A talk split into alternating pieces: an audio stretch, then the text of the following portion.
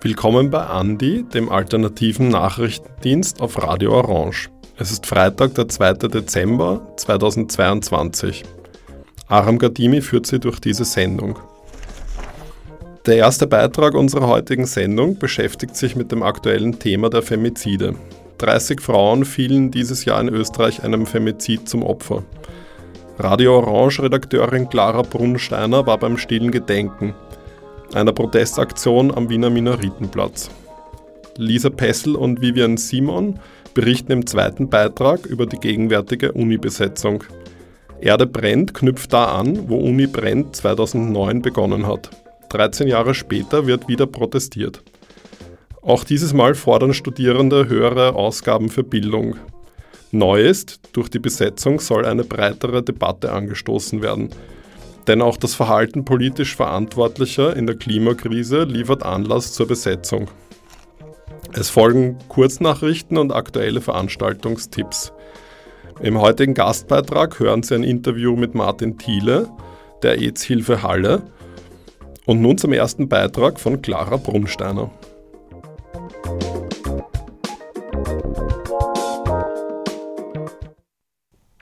Letzte Woche Donnerstag setzte die zivilgesellschaftliche Kampagnenorganisation Aufstehen am Wiener Minoritenplatz ein Zeichen. Wir haben heute hier vorm, also am Minoritenplatz in Wien, das, der ist direkt beim Frauenministerium und beim Innenministerium, 30 Holzkreuze aufgestellt und die geschmückt mit äh, Kerzen und Blumen für jede Frau, die dieses Jahr in Österreich von einem Mann ermordet wurde. Und ähm, die Aktion war dafür gedacht, dass wir einfach mal einen Ort schaffen, wo wir gemeinsam innehalten können, den ermordeten Frauen gedenken können. Aber auch natürlich äh, hier vor dem Frauenministerium, um der Ministerin zu zeigen, dass die Maßnahmen, die sie setzt, äh, zu klein sind. Das ist ein Tropfen auf dem heißen Stein, die nicht weit genug reichen. Und wir wollen ihr damit zeigen, wir fordern mehr Gewaltschutz, wir fordern recht effektiven Gewaltschutz. Am 25.11. fingen die bis 10. Dezember, dem Tag der Menschenrechte, dauernden Tage der Gewalt gegen Frauen an. Wir wollten einfach ähm, diesen, diese 16 Tage damit äh, einen Auftakt geben und die 30 getöteten Frauen und alle Gewaltbetroffenen ins Zentrum ähm, der Diskussionen auch rücken. Den Hintergrund der Aktion beschreiben die Aktivistinnen wie folgt. Wir, wir wollten ursprünglich, also wir wollten etwas vors Büro setzen. Also wir wollten wirklich zur Frauenministerin gehen. Der Hintergrund dafür ist vielleicht auch, eben wie wir gesagt haben, äh, über 30.000 Menschen haben einen Appell unterzeichnet und wir haben mittlerweile mehrmals angefragt, ähm, um einen Termin, um diese 30.000 Unterschriften zu übergeben und dass eben die Anliegen der Menschen äh, ernst genommen werden ähm, und haben keine Rückmeldung bekommen. Und wir haben uns gedacht, dann setzen wir ihr das vor die Tür. Und dann war die Idee mit den Kreuzen, ähm, ganz einfach, weil Grabsteine zu schwer wären. Wir fordern von der Politik, äh, es braucht mehr Bewusstseinsbildung. Das muss schon in den Schulen anfangen, bei den Jüngsten. Es braucht Schulungen für alle Anlaufstellen, also von der Justiz über die Polizei, äh, damit Gewaltbetroffene wirklich die Hilfe bekommen, die sie brauchen. Und es braucht viel, viel mehr Geld. Also gerade sind wir bei ein bisschen über 20 Millionen, was das Gewaltschutzbudget betrifft. Und gefordert wird von Expertinnen 228 Millionen. Also man kann sich die Rechnung machen. Also mit diesen 228 Millionen, das ist ausgerechnet von einem äh, Komitee in Österreich, die sich darum kümmern und schauen, ähm, setzt Österreich die Istanbul-Konvention zur Beseitigung von Gewalt an Frauen gescheit um die Istanbul-Konvention ist eine Konvention, die am 11. Mai 2011 von 13 Staaten, darunter auch Österreich, unterzeichnet wurde. Die Konvention ist das erste völkerrechtlich verbindliche Instrument zur umfassenden Bekämpfung aller Formen von Gewalt an Frauen in Europa. Wichtige Punkte, denen Österreich sich unter anderem verpflichtete, sind die Bekämpfung struktureller Gewalt und ungleicher gesellschaftlicher Machtverhältnisse. 2021 wurde die erste Evaluation Österreichs dazu veröffentlicht. Und sie haben eben gerechnet, wenn Österreich alle Maßnahmen treffen würde, die Österreich äh, versprochen hat, umzusetzen in der Istanbul-Konvention, dann würde das 280 Millionen betragen. Da ist Gewaltschutz dabei, also im Fall, dass Gewaltbetroffene ähm, Hilfe bekommen. Da ist Präventionsarbeit dabei, also Bewusstseinsbildung, aber auch ähm, Täterarbeit, also die Arbeit mit Leuten, die schon gewalttätig geworden sind. Da ist dabei ähm, gescheite Medienberichterstattung, also wie berichten Medien über Gewalt an Frauen. Ähm, da sind Schulungen dabei für eben an Justiz, äh, Polizei etc. Also ein großes, großes Paket, ähm, was es natürlich auch braucht, damit wir das wirklich das Problem an der Wurzel packen. Zum Abschluss fassen die Aktivistinnen noch Punkte zusammen, was jede, jeder Einzelne tun kann. Und zwar ist einmal ganz, ganz wichtig, dass wir Betroffenen glauben, dass wir hinhören, was sie zu sagen haben und das nicht äh, gleich äh, als äh, irgendwas Nichtsagendes abtun. Ähm, auch, dass wir Zivilcourage zeigen und einschreiten, wenn wir äh, von Gewalt mitbekommen. Und das Einschreiten muss nicht immer das direkte Eingreifen sein. Es kann auch sein, dass man äh, den Täter ablenkt, äh, dass man eine andere Person, die vor Ort ist, die das vielleicht auch mitbekommt, um Hilfe bittet aktiv dass man die Tat dokumentiert oder dass man zu Betroffenen hingeht und fragt, ob sie Hilfe braucht, ob sie Unterstützung braucht. Also eingreifen kann ganz, ganz verschiedene Gesichter haben. Und äh, auch ganz, ganz wichtig, bleiben wir weiterhin laut, bleiben wir lästig, äh, bis die Politik uns hört. Für die Beitragsgestaltung zuständig war Clara Brunsteiner.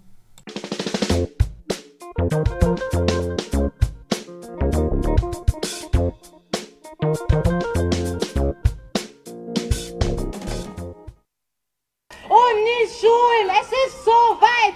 Internationaler Bildungsstreik. Wessen Uni?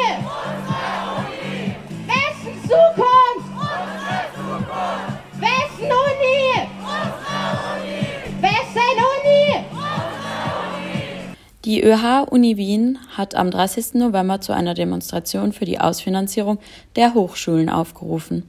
Demonstriert wurde für leistbares Mieten, Heizen und Studieren. Unsere Radio Orange Redakteurin Lisa war vor Ort und hat mit Jessica von dem Vorsitzteam der ÖH geredet. Wir vertreten alle Studierenden auf der Uni Wien und haben deswegen diese Demo organisiert, ähm, weil wir Studieren ausfinanzieren wollen. Also wir wollen leistbare Studieren für die Leute. Wir haben es eh schon gehört, es fehlt an Geld für die Unis. Ähm, es wird dann oft so getan, es fehlt eh nur den Unis Geld und deswegen ähm, betrifft der Studierer nicht, aber es stimmt nicht. Das wird dann immer in dem Bereich eingespart, der die Studierenden betrifft. Also weniger Kurse, mehr Druck für ECTS zu machen, mehr Prüfungen zu machen und das macht sich dann schon bemerkbar, wenn die Uni weniger Geld hat und natürlich auch, dass die Qualität schlechter wird. Und wir wollen weiterhin, dass die Uni ein Ort für alle ist und nicht für wenige. Und deswegen sind wir hier und sind sehr froh, dass so viele Menschen gekommen sind, so laut waren. Die Stimmung war wahnsinnig gut. Es waren alle, glaube ich, wütend und sehr laut. Der Mittelbau war auch sehr motiviert und auch sehr, sehr voll äh, vorhanden, sagen wir so. Äh, kannst du vielleicht auch noch ein bisschen erläutern, was du so mitbekommen hast, was die Situation in der Hinsicht ist mit dem Paragraph 109, mit den Kettenverträgen? Warum glaubst du, sind die auch hier und solidarisieren sie auch mit den Studierenden. Genau, also diese Kettenvertragsregelung ist ja was ganz Neues, was mit der OG-Novelle gekommen ist. Und das bedeutet, dass man wirklich an eine bestimmte, also sobald man anfängt zu forschen oder zu lernen, ist man an diese Kette gebunden, die nur eine bestimmte Jahresanzahl betrifft und dann muss man wirklich die Uni Wien verlassen und zum Beispiel ins Ausland gehen, an einer Uni zu sein. Die Idee war halt quasi Stellen zu entfristen, die, also wir kennen es, dass manche Professoren schon super lang auf der Uni sind und ich glaube, die Idee war, die loszuwerden. Aber was tatsächlich ist, äh, passiert, ist, dass jetzt einfach Leute, die, ich weiß nicht, mit 30 anfangen, wissen, ihre Karriere ist eigentlich schon bald vorbei oder die halt jetzt auch keine Forschungsanträge mehr stellen und auch nicht mehr wirklich wirklich so arbeiten können, wie sie wollen, weil sie auf diese Kette so angewiesen sind. Ähm, und ich kenne schon einige vom Mittelbau, die jetzt die Uni dann im Herbst verlassen aufgrund dieser Kettenvertragsregelung. Ähm, genau, und das ist natürlich auch ganz schlecht für die Lehre, weil wir holen uns dann die Leute auch nicht rein, sondern sie gehen dann alle weg oder hören auf. So. Wie würdest du die äh, prekäre Situation jetzt der Studierenden beschreiben? Also ich meine, prinzipiell ist, glaube ich, das Bild von Studierenden, sie sind eh arm. Also deswegen, glaube ich, stört sich auch keiner dran, weil man dieses äh, Klischee hat von der arme Studierende und danach wird es besser. Aber A, also während dem Studieren ist schon wahnsinnig hart. Viele haben jetzt schon einen zweiten Job sich dazu geholt, weil aufgrund der Teuerungen sie das nicht mehr stemmen können. Ähm, und danach hört es ja auch nicht auf. Also eben das, was jetzt der Mittelbau langsam berichtet, dass ähm, es auch schwieriger wird, Gelder zu bekommen, Gehälter zu bekommen etc. Ähm, betrifft ja dann später Studierende auch und System hat es halt deswegen, weil wir sehen ja alle, die Löhne steigen prinzipiell eher schlecht statt recht und ähm, Prekarität ist etwas, was uns alle eigentlich betrifft und Studierende merken es halt jetzt besonders. Wie ist die Sicht der ÖH im Moment zu dieser Besetzung? Ähm ist euch wahrscheinlich aufgefallen als Nachbarn. genau, also der C1-Hörsaal ist ja gleich neben den Räumlichkeiten der ÖH Uni Wien und wir haben das von Anfang an unterstützt, natürlich, ähm, weil Besetzung ein sehr wichtiger Protest ist und auch, also wir freuen uns, dass Studierende, also sich eine Bewegung gefunden hat, die gesagt hat, so geht es nicht mehr weiter, wir leben in der Krise, unsere Erde brennt, Bildung brennt halt auch und das vereint haben, so all diese multiplen Krisen und jetzt den Hörsaal besetzt haben und damit ein Zeichen setzen und wir sind... Ähm, super froh, dass das passiert ist und auch sehr überrascht, wie gut das funktioniert, wie viel cooles Programm es gibt, Bildungsangebot und ähm, auch einfach diese Vernetzungsmöglichkeiten von Studierenden untereinander, was ja davor auch voll gefehlt hat. Das ist einfach ein Raum, so wie, wie ihn wir wollen auf der Uni und wie wir ihn auch unterstützen, einfach für alle. Jeder hat, jede Person hat Zugang und kann dazu beitragen, dass die Welt ein Stück besser wird und das ist schon sehr schön. Wir fordern ausfinanzierte Studienplätze. Wir fordern Stipendien für alle Studierenden die sonst nicht ausfinanziert sind. Weil wir wissen, dass das Stipendiumsystem nicht greift. Jeder Mensch, jede Person in Österreich muss studieren können und braucht eine ausfinanzierte Möglichkeit fürs Studium.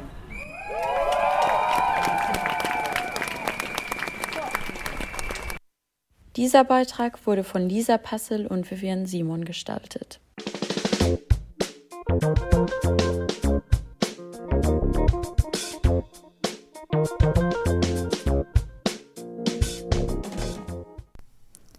Kurznachrichten. Platzbenennung in Wien. Zum Welt-AIDS-Tag am 1. Dezember wurde in diesem Jahr der Platz vor dem AIDS-Hilfehaus in Maria Hilf umbenannt. Die vormalige Liniengasse 60 heißt seit gestern Dr. Reinhard Brandstätter Platz. Reinhard Brandstätter wird damit für seine Leistung für die AIDS-Forschung sowie für die Schwulen- und Lesbenbewegung geehrt. Er hat zur Prävention von AIDS geforscht und die österreichische AIDS-Hilfe mitgegründet. Brandstätter selbst litt und verstarb 1992 an AIDS. UN-Untersuchung im Iran. Am 24. November hat der UN-Menschenrechtsrat im Rahmen einer Sondersitzung eine Untersuchungskommission beschlossen, die den rechtswidrigen behördlichen Umgang bei den aktuellen Protesten im Iran prüfen soll. Vor allem Menschenrechtsverletzungen in Bezug auf Frauen und minderjährige Personen sollen dabei im Zentrum stehen.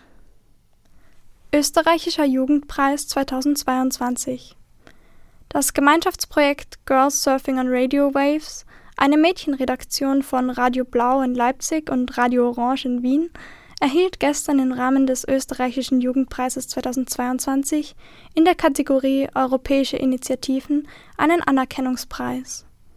Die Preisverleihung fand ohne die beteiligten Mädchen statt. Wir gratulieren ihnen dennoch herzlich. Veranstaltungstipps Im Rahmen der 16 Tage gegen Gewalt an Frauen finden noch bis zum 10. Dezember Veranstaltungen statt, viele davon in Wien. Morgen um 18.30 Uhr gibt es beispielsweise einen Gesangsabend mit dem Titel Frauen stimmen von der Frauenherz. Informationen zu weiteren Veranstaltungen finden Sie auf der Website der Autonomen Österreichischen Frauenhäuser unter www.aoef.at. Dieser Beitrag wurde von Maria Wallner gestaltet.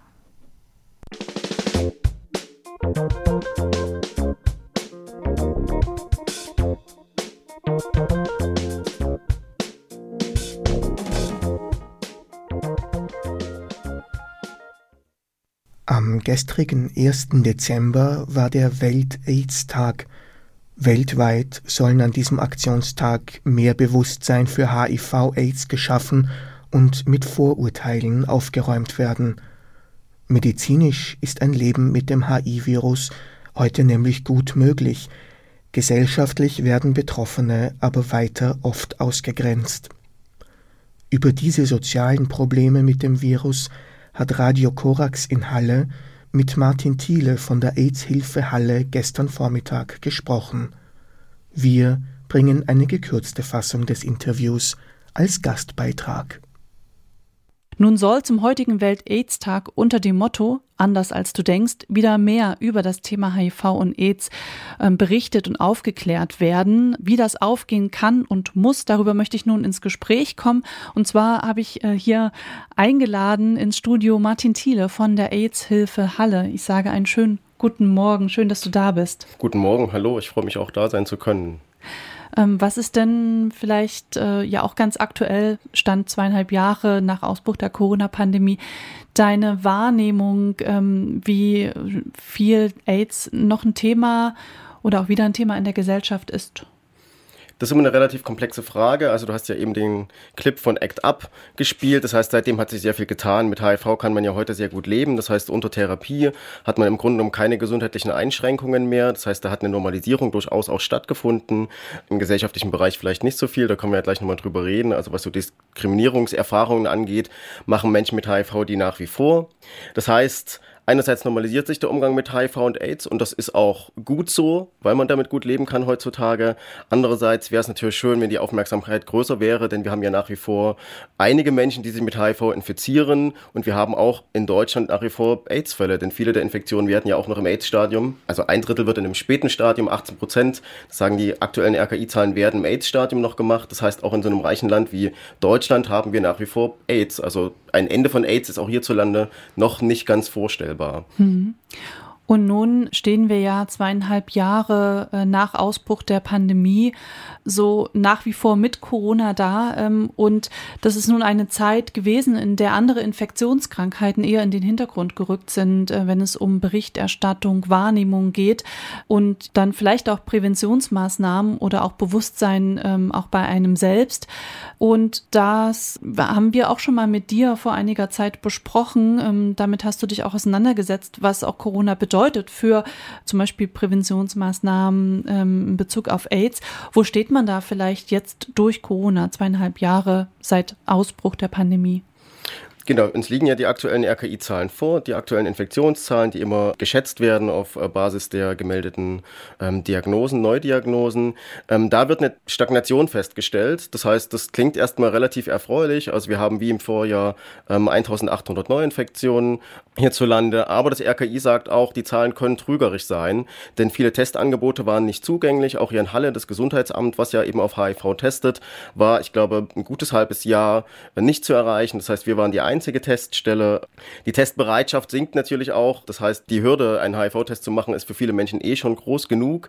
Und wenn man dann eben noch sich in einer Corona-Pandemie befindet, wagt man den Gang in so eine Teststelle vielleicht noch, noch viel weniger. Das heißt, wahrscheinlich sind viele Infektionen gar nicht festgestellt worden. Deswegen glauben wir, und das RKI sagt das eben auch, die Zahlen sind trügerisch und wahrscheinlich werden die sehr viel größer sein.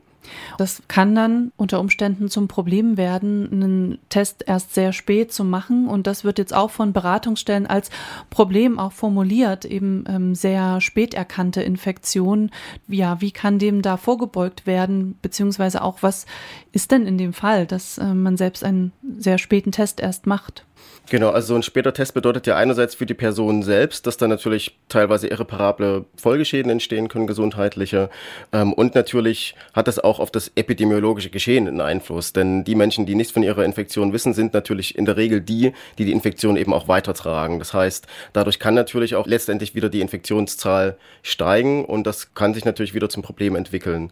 Was kann man dagegen machen? Das RKI und die Deutsche AIDS-Hilfe meinen, man sollte zielgruppenspezifische Testangebote ausweiten. Ähm, wir haben gerade bei ähm, intravenös Drogen gebrauchenden Menschen eine hohe Infektionszahl.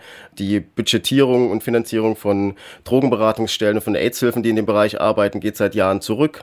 Das heißt, da könnte man eben entsprechende Testangebote schaffen. Dort könnte man ähm, Spritzentauschprogramme auf den Weg bringen. Das sind alles Maßnahmen in dem Bereich, die dort gefordert werden und ganz allgemein, und das gilt gerade für so Flächenländer wie Sachsen-Anhalt, sollten mehr Testangebote geschaffen werden. Du hast ja eingangs schon gesagt, äh, das ist nach wie vor ja eine große Aufgabe, vorurteilsfrei über HIV und AIDS aufzuklären, da die Vorurteile noch ähm, sehr groß sind und Diskriminierung gegenüber HIV-positiven Menschen und AIDS-Erkrankten auch noch äh, vorhanden ist und Stigmata, äh, die es dann nach wie vor gibt. Kannst du da vielleicht mh, hm, ähm, ja so Beispiele nennen, wo ihr das auch noch ganz klar beobachtet? Mhm. Genau, das ähm, beobachten wir in unserer alltäglichen Arbeit. Aber dem, im, im, letzten Jahr ist auch eine Studie erschienen, die positiven Stimmen 2.0 von der Deutschen AIDS-Hilfe und dem ähm, Institut für Demokratie und Zivilgesellschaft in Jena, wo dort eben ähm, Diskriminierungserfahrungen erforscht wurden. Und ähm, die Studie zeigt, das ist für uns eben wenig überraschend, aber jetzt hat man schwarz auf weiß noch einmal, dass eben Menschen mit HIV letztlich alltäglich Diskriminierung erleben. Eine ähm, Franziska Burkel, eine HIV-positive Aktivistin aus Berlin, hat das mal als Alltagserniedrigung bezeichnet und ich finde das ziemlich treffend. Das heißt, äh, man erlebt beispielsweise im Sex- und Beziehungsleben häufig sexuelle Zurückweisung. Viele Menschen mit HIV meiden deswegen auch Sex nach wie vor. Sie fühlen sich schuldig, sie haben Angst, Menschen ähm, zu infizieren, obwohl sie wissen, dass sie unter Therapie gar nicht mehr infektiös sind. Trotzdem ist die Angst eben noch da. Ähm, Im Gesundheitswesen ist die Diskriminierung nach wie vor unfassbar groß. Also da, wo man meinen müsste, Menschen sollten gut aufgeklärt sein und dort sollte keine Diskriminierung stattfinden, findet sie gehäuft statt. Das heißt, ähm, Ärzte verweigern die Behandlung, es werden ähm, übermäßige Hygienemaßnahmen ähm, getroffen, Menschen werden in Einzelzimmer gesteckt, man bekommt nur Randtermine beim Zahnarzt. Das sind alles ganz typische Beispiele, die bei Menschen mit HIV, wie gesagt, alltäglich vorkommen und das macht natürlich auch einfach was mit einem, weil dann natürlich die entsprechende Stigmatisierung auch verinnerlicht wird. Dabei würde man annehmen, dass gerade im Gesundheitswesen eine höhere Aufklärung über HIV und AIDS vorherrschend sein sollte, mhm. als ja, vielleicht auch im Rest der Gesellschaft. Ähm, du hast ja schon gesagt, unter Therapie besteht keine Infektionsgefahr für andere mehr. Das scheint ja auch so, dass nach wie vor auch nicht genug äh, Wissen darüber vorhanden ist, was eine Therapie bei HIV-positiven Menschen auch wirklich ähm, ermöglicht und wie ein Leben damit ähm, für einen selbst, aber auch andere schützend auch wieder möglich wird. Wo, wo ist denn da der Stand und wie kommt man vielleicht auch hin, dass da auch mehr Leute davon wissen? Genau, das ist tatsächlich eine, Tatsache, die nur 20 Prozent der deutschen Bevölkerung wissen. Das ist schon doppelt so viel wie vor einigen Jahren, als die Deutsche AIDS-Hilfe ihre äh, Wissen verdoppeln Kampagne gestartet hat, um genau äh, diese Botschaft in die, äh, in die breite Bevölkerung zu tragen. Das heißt, die Kampagnen haben da schon einiges bewirkt, aber nach wie vor wissen Menschen nicht, dass man heutzutage mit HIV sehr gut leben kann. Das heißt, in der Regel ist es so, dass man mit der Therapie jeden Tag eine Tablette nimmt und dann hat man kaum noch gesundheitliche Einschränkungen. Man kann auch ähm, Sex ohne Kondom haben, ohne befürchten zu müssen, die andere Person anstecken zu müssen. Denn HIV ist unter Therapie nicht mehr übertragbar, egal unter welchen Umständen, egal äh, in welchen Situationen. Das heißt, man kann im Grunde genommen, wenn man diagnostiziert ist und unter Therapie ist, ein ganz normales Leben führen wie Menschen ohne HIV auch. Da gibt es überhaupt gar keine Einschränkungen und das ist äh, erfreulich, aber ja, das wissen viel zu wenige Menschen. Vielleicht auch dieses Nichtwissen, ist das auch ein Teil äh, dessen, dass es dann ein HIV-Test immer noch auch so sehr mit Stigmata belegt ist, äh, schlecht zugänglich, ähm, nicht in der Fläche vorhanden, wie es dem bräuchte. Ist das was, was man normalisieren müsste? Auch so einen Test einfach für ja, jeden und jede als vielleicht so ein Standardvorsorgeangebot? Ja, genau. Also viele, viele Menschen wissen das nicht und das merken wir auch ähm, in unseren in Testungen selbst, wenn Menschen sagen, ja, ich habe das ewig vor mir hergeschoben. Und wenn man dann eben sagt, weißt du denn, was das bedeuten würde, wenn das Ergebnis jetzt reaktiv wäre, wenn es ein positives Ergebnis wäre? Und das wissen viele Menschen nicht. Und wenn Menschen das wüssten, genau, dann fände fänd ich es auch äh, durchaus ähm, praktikabel, dann äh, zum Beispiel ein Vorsorgeangebot zu, zu schaffen. Also ich finde es immer noch grundlegend notwendig und wichtig, dass Menschen natürlich ihre Einstimmung geben müssen für einen HIV-Test, denn das findet zum Beispiel bei Einstellungsuntersuchungen oft nicht statt und das ist nicht legal. Aber wenn zum Beispiel eine Vorsorgeuntersuchung jedes Jahr ein Test angeboten werde, werden würde vom Arzt oder müsste, das wäre durchaus schon ein, ein Gewinn, weil das würde der, der Prävention schon absolut zuträglich sein und natürlich für die Menschen, die eben eine unerkannte HIV-Infektion auch haben und damit leben müssen und dann eben im, im schlimmsten Fall irgendwann eine Spätdiagnose haben. Zum heutigen Welt-Aids-Tag haben auch ähm, Hilfsorganisationen ja sich ähm, mit, ich sag mal, einem Wunsch oder einer Forderung an die Öffentlichkeit gewandt, dass eine HIV-Infektion als eine chronische Erkrankung gelten soll, wie beispielsweise Diabetes ein ist. Was würde sich denn dadurch ändern?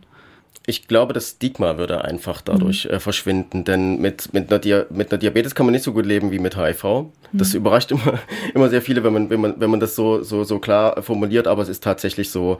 HIV, ähm, dadurch, dass es eben mit einem unmoralischen Lebensstil verknüpft ist, mit ähm, meinetwegen mit Homosexualität oder mit ähm, einer ähm, Sexualität, die als nicht normal angesehen wird, da ist ein ganz großes Stigma, obwohl es das nicht haben müsste. Ähm, also wir sagen ja immer, Geschlechtskrankheiten gehören zum Sex wie der Schnupfen zum Winter Alter, das kann durchaus vorkommen. HIV ist natürlich da das krasseste Beispiel, weil es natürlich auch nicht heilbar ist, im Gegensatz zu so einem Tripper oder so, aber letztlich kann man eben auch oder sollte HIV auch normalisieren, enttabuisieren und dann wären eben die, die Hürden ähm, zum Beispiel beim Test nicht so groß, dann wäre wahrscheinlich auch die Diskriminierung nicht so groß und deswegen sollte dann eine Normalisierung stattfinden.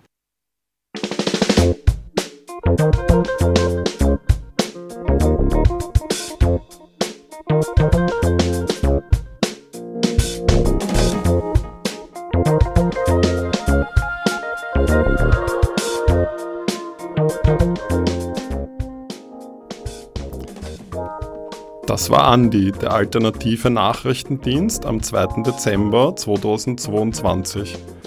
Hören Sie uns wieder in einer Woche, Freitag, den 9. Dezember um 17 Uhr. Die heutige Sendung gestalteten Clara Brunsteiner, Lisa Pessel, Vivian Simon, Stefan Resch und Maria Wallner. Unter CBA Media können Sie unsere Sendungen nachhören. Es moderierte Aram Gadimi.